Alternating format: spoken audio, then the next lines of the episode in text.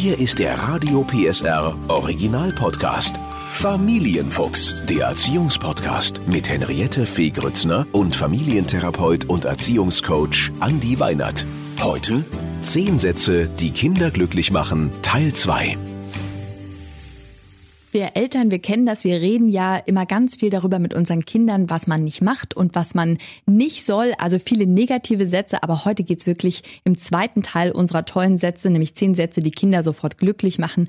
Nur um schöne Sätze, die die Kinder wirklich, wirklich happy machen und vor allem auch die Stimmung zu Hause besser machen. Deswegen kommen jetzt weitere fünf Sätze. Mit dabei natürlich Familiencoach Andy Weinert, mit dem wir die Sätze besprechen werden. Jetzt kommen sie die Sätze, die wir eigentlich, stimmt's, Andi, viel zu selten sagen. Also man kann ja auch tatsächlich, wenn man jetzt so ein bisschen sagt, Mensch, den einen oder anderen Satz sage ich vielleicht wirklich zu wenig, da kann man sich das ja einfach auch mal so ein bisschen vornehmen, dass man sagt, im nächsten ja. Monat mal ein bisschen häufiger vielleicht. Also äh, im ersten Teil waren schon ein paar dabei, wo ich mir wirklich vorgenommen habe, die öfter zu sagen. Und jetzt äh, werde ich auch ganz genau zuhören, was du sagst. Und ja. dann wird Annabelle sich wundern, wie schön das Leben ist. Nein, die kriegt natürlich trotzdem viele schöne Sätze gesagt. So, es geht los, Andi. Hier kommen sie, die zehn Sätze, die Kinder sofort glücklich machen. Satz 6. Du bist toll. Toll, so wie du bist. Das ist ein ganz, ganz toller Satz, der erstmal darauf abzielt, ähm, den Kindern zu zeigen, wir nehmen dich so an, wie du bist, mit all den Dingen, die dich auch ausmachen. Ähm, wir hatten ja auch schon mal einen Podcast, wo wir darüber gesprochen haben, was für Fähigkeiten ein ähm, Kind so hat und wie man mit den unterschiedlichen Fähigkeiten auch umgeht. Und das ist eigentlich ein Satz, der Balsam für die Seele darstellt, ne, der den Kindern anzeigt, dass sie von den Eltern eine bedingungslose Akzeptanz auch erleben und signalisiert dann letztlich auch so ein Stück weit, dass ähm, die Kinder, so wie sie sind, auch geliebt werden. Also tolle, tolle Geschichte. Gerade vielleicht auch, wenn so ein Kind mal nach Hause kommt und vielleicht in der Kita oder auch bei einem Wettbewerb oder in der Schule mal einen blöden Tag hatte, ist das ein guter Satz, der einfach auch ein bisschen dabei helfen kann zu sagen, du, man muss nicht alles können und wichtig im Leben ist auch zu lernen, was man vielleicht natürlich vor allen Dingen besser kann als andere, aber auch was man nicht so gut kann und dass man dann als Erwachsener im Idealfall irgendwo, wenn man weiß, man muss was erledigen, was andere vielleicht besser können, wenn man durch Freundschaften oder durch ein gutes Team dann einfach auch weiß, okay, man kann sich da mit Menschen, die das ein bisschen besser können, auch abstimmen. Ich bin ganz beruhigt, weil den Satz sage ich tatsächlich oft. Ich ähm, äh, wechsle aber manchmal auch das Wort toll aus und ich sage tatsächlich auch mal sowas wie du bist so witzig oder du bist so cool. Ne? Ja. Ne? Und da freut sie sich auch, je nachdem wie es passt. Das plant man ja nicht vorher, sondern ja. das, äh, das auf jeden Fall. Und damit kommen wir schon zum nächsten Satz. Ich vertraue dir. Das ist auch ein schöner Satz, der vor allen Dingen erstmal dazu ja beiträgt, dass die Kinder Selbstbewusstsein bekommen und auch merken, okay, ich darf meine eigenen Erfahrungen machen. Freiräume sind wichtig, um Motivation zu erzeugen.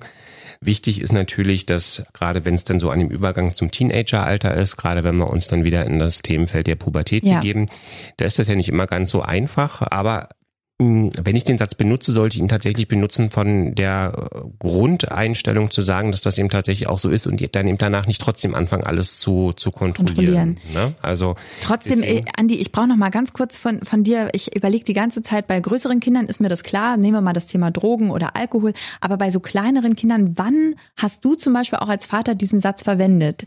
Das kann zum Beispiel, also wir haben das tatsächlich bei, bei Hausaufgaben habe ich so das erste Mal solche Dinge auch eingeführt, mhm. ne? dass man also wirklich sagt, okay, die Grundidee von Hausaufgaben ist aus meiner Sicht nicht, dass die Eltern den Auftrag haben, alle Fehler noch mit dem Kind gemeinsam zu entdecken und die nachzuarbeiten und dass das Kind dann eben mit den entsprechend von den Eltern korrigierten Hausaufgaben nächsten Tag in die Schule geht, sondern dass man aus meiner Sicht auch so ein Stück weit durch Hausaufgaben dem Kind die Möglichkeit gibt, selber zu lernen, wie viel Zeit stecke ich da rein, wie aufmerksam und achtsam bin ich damit. Und wir haben diesen Satz tatsächlich öfter benutzt, dann, als es darum ging, auch ähm, gibt es Hausaufgaben oder gibt es keine. Ja. Dann kann man natürlich ins Hausaufgabenheft gucken.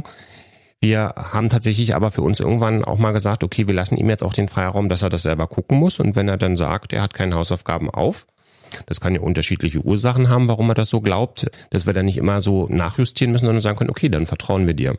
Ne? Und das ist, glaube ich, auch, selbst wenn, wenn da mal eine Sache in die Hose gegangen ist, ähm, auch immer es lohnenswert, das nochmal zu besprechen und zu sagen, was macht denn das jetzt mit mir? Weil Vertrauen hat unterschiedliche Ebenen, so wie wir das gerade schon gesagt haben. Ja. Das ist ja bestimmte Dinge lässt man ja auch, ich sage jetzt mal, als ähm, im Erwachsenenalter in Beziehung auch laufen. Ne? Und man weiß auch, okay, das will ich jetzt vielleicht gar nicht unbedingt wissen. Ne? Und wenn es dann auch mal in die Hose geht, dann ist man ja nicht gleich in einer tiefen Vertrauenskrise. Ja. Bei anderen Themen ist das aber so und so ist das bei uns, äh, bei unseren Kindern vermutlich, gerade wenn wir den Kontext Pubertät nehmen, dann auch wieder man will vielleicht nicht alles wissen und man will nicht alles erfragen und sagt, okay, bestimmte Bereiche sollen auch tatsächlich ähm, von dem Kind selbst bestimmt entschieden werden. Bei anderen muss man einfach sagen, das sind, das sind wenn da Vertrauensverluste stattfinden, dann wird's problematisch. Ja. Und das muss man, glaube ich, auch mit, jetzt mal losgelöst von diesem tollen Satz, muss man auch mal losgelöst nochmal mit dem Kind zu einem Thema machen, dass man einfach sagt, wir setzen uns mal an den Tisch und wir gucken einfach mal, was bedeutet ein Vertrauen und gerade in der Kombination dieser Sätze, das finde ich auch nochmal einen ganz wichtigen Punkt, die wir heute und im letzten Podcast schon besprochen haben, in der Kombination steckt häufig auch nochmal so ein überadditiver Effekt. Mhm. Heißt also, wenn ich meinem Kind mal vermittelt habe, Mensch, du kriegst das hin, ich glaube an dich, ja, habe ich dann sozusagen beim Vertrauen auch wieder die Möglichkeit, wenn da mal vielleicht nicht doch was ganz so gut gelaufen ist und irgendeine Lüge sich dann doch etwas hochgespitzt hat, dass ja. man dann auch sagen kann, dann kommt vielleicht das Kind dann auch selber, weil es dieses Vertrauen in die Reaktion der Eltern auch hat und sagt dann, hm, ihr habt mir vertraut, aber ich habe da trotzdem irgendwie ein bisschen Mist gemacht. Ja, und mir ist auch noch ein Beispiel eingefallen, wenn man Absprachen hat. Das mhm. ist ja auch so ein ganz typische, ganz typischer Moment, wo man zum Beispiel sagt, ja, du darfst mein Handy, aber du sollst nicht meine Nachrichten lesen, ich vertraue dir da. ist mir jetzt gerade eingefallen. Also das mhm. ist schon, das kann man auch bei, bei kleineren Kindern tatsächlich schon anwenden. Richtig. Gute Sätze. Satz 8. Ich respektiere deine Meinung und deine Gefühle. Ja, das ist ja klassisch ein Satz, der sagt, du darfst so sein, wie du bist. Ne, der die Möglichkeit dann auch schafft zu sagen, du wirst ernst genommen mit dem, was du, dich dann sozusagen auch ausmacht ein bisschen gucken kann, ne? also ich respektiere deine Gefühle, liegt so ein bisschen am Wesenswort Respekt. Ne? Ähm, da kann man sicherlich vielleicht auch nochmal drüber nachdenken, was meint man damit? Meint man wirklich respektieren? Meint man wertschätzen? Meint man vielleicht sogar auch achten? Ich achte deine Gefühle. Das heißt, der Satz ist durchaus in unterschiedlichen Kontexten, kann man da auch das Wort respektieren durchaus ersetzen. Ne? Also mhm. wenn wir mal bei der letzten Folge bleiben, wo wir ja auch darüber gesprochen hatten, dass Manchmal, wenn es so darum geht, dass eine Entschuldigung vielleicht auch noch gar nicht möglich ist, entweder mhm. für mich als Elternteil oder vielleicht auch für das Kind so gar nicht, dann kann das äh, tatsächlich auch sinnvoll sein zu sagen, okay, ich achte erstmal das Gefühl, dass du da hast, dass du sagst, nee, du bist noch verletzt und ich möchte sozusagen vielleicht für mich auch mal das Recht haben zu sagen, dass du darauf achtest oder mich beachtest, dass ich mich damit jetzt gerade noch nicht wieder wohlfühlen kann. Hast du aus deiner Praxiserfahrung das Gefühl, Frage ich dich ernsthaft, dass die Erwachsenen das überhaupt hinkriegen? Ganz oft ist es doch so, dass, so erlebe ich viele Eltern, dass die Eltern die Ansagen machen und auch erwarten, dass die Kinder das natürlich auch dementsprechend ausführen und dass Kinder eigentlich oft dastehen und ja, sich nicht gehört fühlen. Hm. Na gut, nun, weil wir das oft sehen, muss das ja deswegen nicht richtiger werden. Ne? Nee, nee. Ganz oft ist es ja einfach auch so, dass wir viele Aufgaben haben und dann auch gucken, wie schaffen wir es, all diese Aufgaben, die wir haben, irgendwie über den Tag auch gut erledigen zu können. Und da ist so ein ganz klassisches Aufgaben abarbeiten, wie auf so einer To-Do-Liste, der manchmal so der Weg, mit dem man glaubt, man kommt mit ihm dann schon hin. Ja. Aber gerade Kinder in solche Prozesse mit involvieren, das ist ja genau das, was wir uns eigentlich dann an anderen Punkten auch wieder wünschen, dass man sagt, Kinder sollen lernen, ähm, eigenverantwortlich zu handeln. Und das kriege ich eben besser hin, wenn ich mir den, den Umweg gönne und sage, ich überlege mal vielleicht, wie kann ich das Kind mit involvieren, das Kind selber auch zu befragen und dann eben auch dazu zu kommen, zu sagen, ich ich will ja nicht einen autonom funktionierenden Roboter vielleicht als Ergebnis dann zum Schluss haben. Und dazu zählt dann auch ein Stück weit, dass ich selber immer mal eine Einladung als Elternteil vielleicht auch aussprechen muss, zu sagen, mich interessiert an, mich interessieren auch deine Gefühle. Ja, ich finde das ganz wichtig, weil natürlich äh, die Kinder ja, ob jetzt in der Schule oder später dann auch im Beruf und auch im Privatleben, wenn die das nicht mhm. bei uns lernen, ja niemals äh, ihre Grenzen setzen können. Und dann sagen sie immer so, das interessiert eh klein, keinen, wie ich das finde. Deswegen mhm. finde ich das ganz wichtig, auch wenn ein Kind sagt, ich will das aber so machen, dann auch mal zu sagen, okay, wir gehen deinen Weg. Dann mhm. ist das so. Genau. Da passt dann der nächste Satz, glaube ich, ganz gut. Genau. Satz 9, du hast recht. Da sind wir nämlich genau bei dem Punkt, was wir gerade besprochen hatten, dass wir doch ganz oft die Situation haben, dass wir einfach natürlich aus unserer Erwachsenenwelt heraus wissen, dass wir bestimmte Dinge besser überschauen können und dass man natürlich oft auch in so einer geduldigen Übung ist, dass man weiß, okay, man weiß, wie der zweite oder der dritte Schritt irgendwie auch aussieht. Und dann hat man natürlich so diesen Impuls, den haben wir selber schon oft genug erlebt, dass man dann am, am liebsten schon so sagen würde, siehst du, ich hab's dir doch mhm. gesagt. Mhm. Und das ist ein Satz, der der tut niemals gut. Und ein Satz, der aber sehr, sehr gut tut, ist, Kinder darin auch zu bestärken, dass sie Recht haben dürfen. Dass man also auch mal sagt, Mensch, das ist jetzt interessant. Ich glaube, da hast du recht oder vielleicht sogar die feststellen, auch du hast da recht. Und dann beobachten sie das Gesicht ihres Kindes, was also wirklich die Mundwinkel gehen nach oben, das Gesicht ja. hält sich auf und das Kind wächst plötzlich einfach zehn Zentimeter in die Höhe. Das ist Wahnsinn. Ich sage den Satz sehr oft, mhm. ne? nicht weil mein Kind wirklich alles immer weiß, sondern äh, weil, zum Beispiel ich bin ja, ich habe ja keinen Orientierungssinn, Andi. Es mhm. ist wirklich ganz schlimm und ähm, die Annabelle sagt dann oft, wir haben das Auto doch dort geparkt. Vertrau mir, wir gehen dahin, ich zeige dir, wo dein Auto steht. Ja. Und ich denke, ich sag mal, du hast recht, das ist ja Wahnsinn. Du bist ein Adlerauge, dass du dir das alles merkst. Mhm, und das ist sehr gut für Selbstbewusstsein. Und die findet das natürlich mhm. toll, weil sie sagt, ja, ich, ne? Und dann ist sie immer jetzt schon der kleine Chef und sagt, ich weiß, wo das Auto geparkt ist. Folge mir, Mama. Nee, das, aber das ist toll. Das muss man wirklich, äh, wenn Sie das nicht so oft machen, probieren Sie das aus und beobachten Sie dabei Ihr Kind. Das ist wirklich toll. Stärkt das Selbstbewusstsein ganz immens, ja. Und damit kommen wir schon zu unserem leider letzten Satz, weil sie machen einfach so viel Spaß. Satz 10, ich bin immer für dich da ist erstmal ein ganz, ganz großes Versprechen, das man dann natürlich macht. Ich bin immer für dich da, ist, glaube ich, auch etwas, das zu einem bestimmten Kontexten ja auch eine andere Bedeutungsdimension hat, dass man sagt, du kannst mich ansprechen, hier ist bedingungslose Liebe bei mir, wenn ich diesen Satz auch so sage, ne?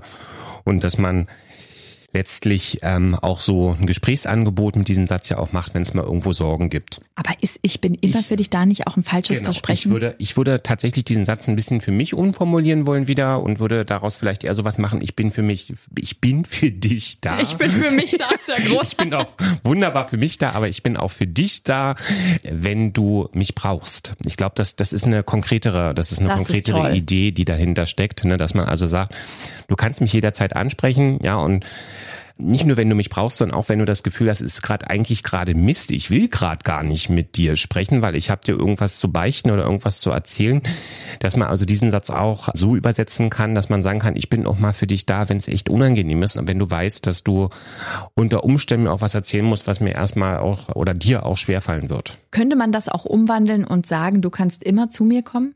Ja. Das, das ist, ist ja nicht, dass ich zu Hause bin. Ne?